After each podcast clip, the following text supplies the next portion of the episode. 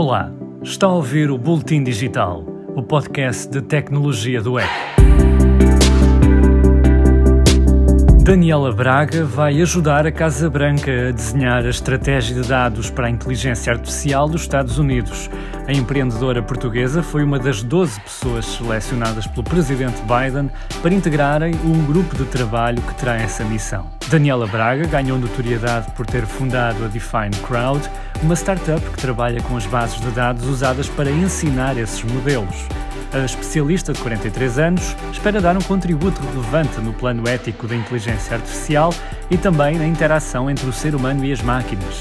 No final de 2019, Daniela Braga disse à revista Pessoas que a inteligência artificial não vai roubar empregos aos humanos. Pelo contrário, vai criar mais oportunidades de trabalho. A Comissão Europeia fez um inquérito ao mercado da internet das coisas e concluiu que a área está em rápido crescimento. Mas o trabalho da Comissão também expôs vários obstáculos à expansão destas tecnologias. As mais de 200 empresas sondadas por Bruxelas criticam os custos elevados do investimento e a concorrência pesada das grandes empresas de tecnologia. Outra preocupação é o facto de a Google, Amazon e Apple limitarem o uso de diferentes assistentes de voz no mesmo aparelho inteligente. O relatório do inquérito está agora em consulta pública e o trabalho final pode servir de base às políticas públicas da Comissão Europeia no futuro.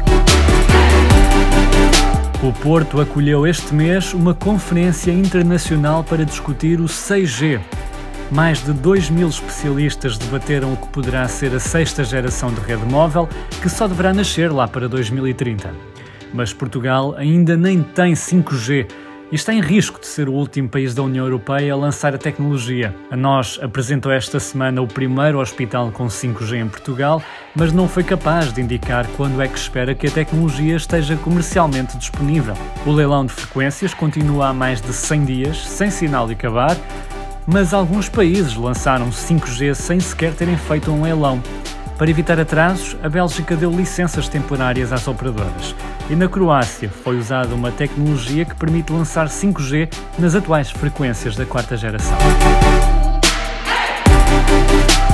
Alguém pagou 28 milhões de dólares num leilão por uma viagem ao espaço ao lado de Jeff Bezos. O fundador da Amazon vai viajar num foguetão até ao espaço já no próximo dia 20 de julho. A empresa Blue Origin acredita que o turismo espacial pode ser um negócio e já realizou 15 voos de teste bem-sucedidos.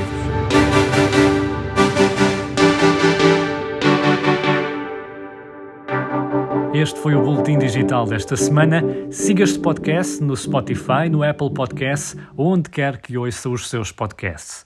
O meu nome é Flávio Nunes e pode acompanhar o meu trabalho em eco.pt. Até à próxima semana.